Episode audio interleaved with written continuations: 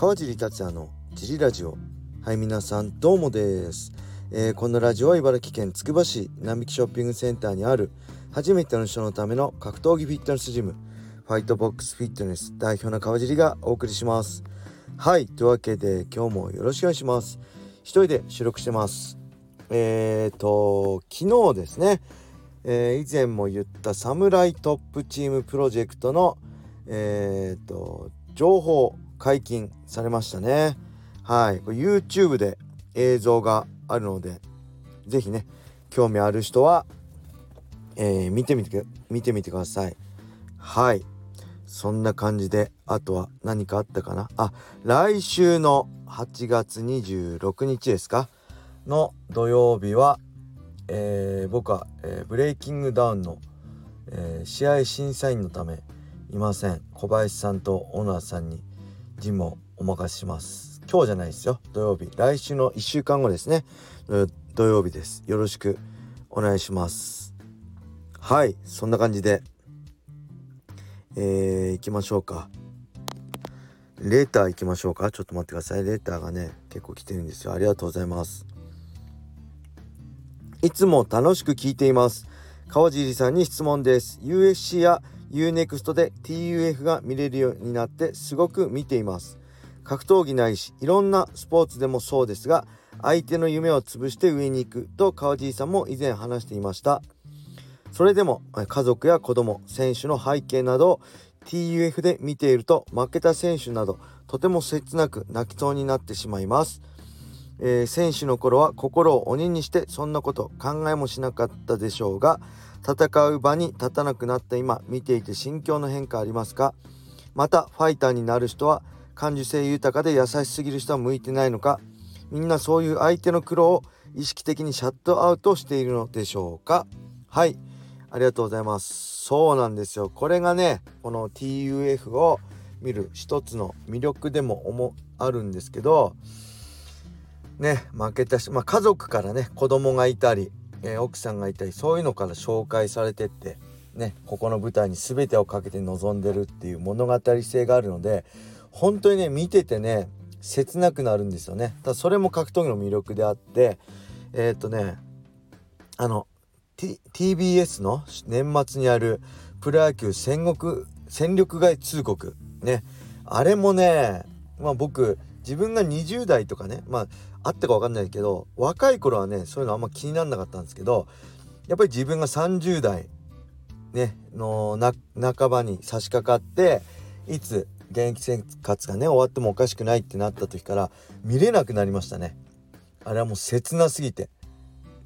ね引退ね契約されないで、えー、ねいろんな球団のテストを受けてそれでも連絡がなくてみたいな。で家族がいて子供がいてみたいなね自分のことに置き換えると見れないんでまあ本当 TUF もねそんな感じですよねだからね結構見ててね、うん、すごい切なくなります僕も。うん、でまあ選手の頃は心を鬼にしてってまあそこまでね自分のことしか考えてなかったんでまあそこまで気にしてなかったですね。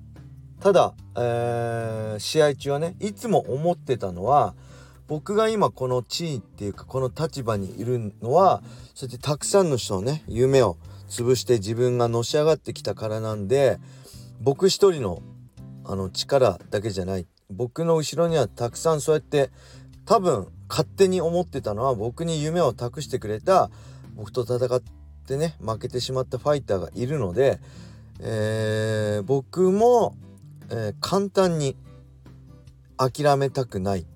諦めたらそういう人たちに失礼だなっていうのは常に自分が苦しくて追い込まれてる時は思ってましたね。自分一人じゃないんだ。っていろんな人の夢を僕は背負って戦ってるんだって勝手に別にお前にああの預けてねえよってみんな思ってるかもしれないですけど勝手にそうやって自分を奮い立たして戦ってました。はい。でやっぱりねファイターはそうですね優しすぎる人は向いてないですね基本性格悪くて相手の嫌なとこを躊躇なく攻められる人じゃなきゃ僕はトップにいけないと思いますね。うん、でやっぱり身体能力とか格闘技のセンスとかあのすごい僕が見ても羨ましいなって思ってもやっぱり優しすぎてなかなか結果出ないっていう人はまあ今までもねいましたね。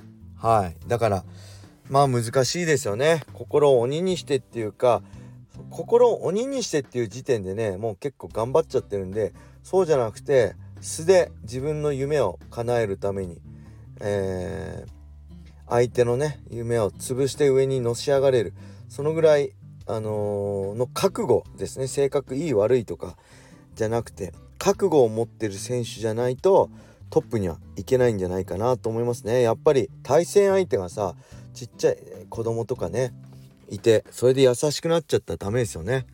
昔ねあれはいつかな2008年の大晦日ですね。僕が武田幸三戦を控える、えー、そのドリームのね宿泊するホテル当時どこだったかな？イースト21だったかな？東陽町の。で、え、エレベーターでねエディ・アルバレスに一緒になったんですよ。はい。でエディ・アルバレスは当時多分生まれたばっか1歳にもなってない赤ちゃんと奥さんねを連れていたんですけどその赤ちゃんがねあのー、なんか多分飛行機でね日本まで来て体調悪かったのかゲイしちゃったんですよね。それでまあエディとか結構慌ててたの見てちょっとうんああなんか子供いるんだって僕はまだいなかった時なんで思ってたんですよね。大変だなって。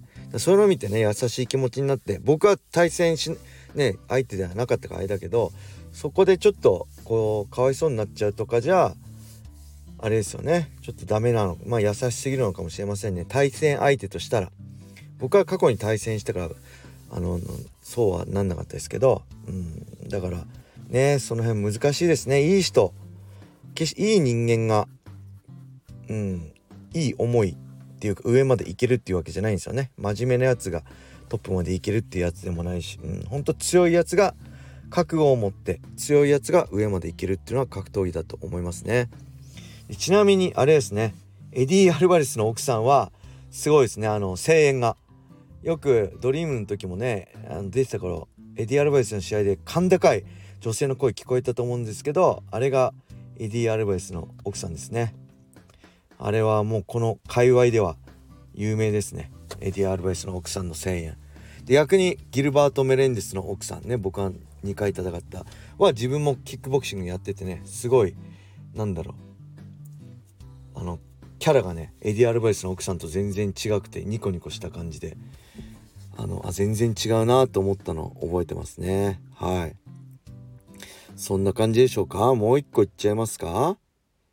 えー、っと夏もジリラジオ楽しんでます。サマー。川地さんに質問です。最近よく雷神などでロープの外に出たり、逃避行為が目立ちます。私は旧 K1 はプライドから格闘技を見ていますが、当時はそこまで気にならなかったし目立たなかったように思います。川地さんが戦っていたプライド武士でもあまりいなかったような。ロープ刑事論争とは別にして、なぜ最近目立つのでしょう。体の小さい軽量級が盛んになったから、寝技、技術の向上、選手の意識の変化、川尻さんなりの見解をぜひ聞かせてください。はいありがとうございます。これはまあそうですね。この人が言ってる通り体が小さい軽量級の試合が増えたっていうのはあると思います。僕の時は73キロが最軽量でしたかね。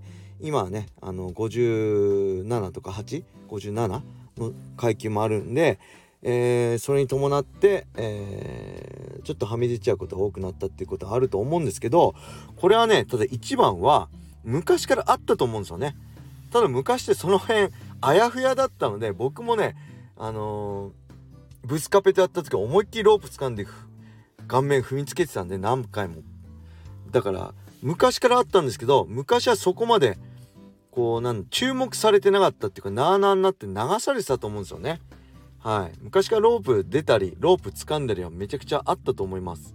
ただ今はちゃちゃんと MMA がね競技として成立してきてえー、そういう細かい反則もしっかり取ってくれるようになったんでその辺が目立ってきてるのかなと思いますね。昔は結構ロープ掴んでましたよね昔から、うん、外に出ちゃうのはうん外に出ちゃうのもありましたね、うん、外に出たのをえー、外にいるそのジャッジのそのレフリー陣たちがサブレフリーたちが止めたりもあったと思うし、まあ、外に落っこしちゃうことはなかなかなかったですけどはみ出はみ出ちゃうってことはね昔からあったと思います。ただその反則行為がと厳しく取られるようになって目立つようになったって話だと思いますね。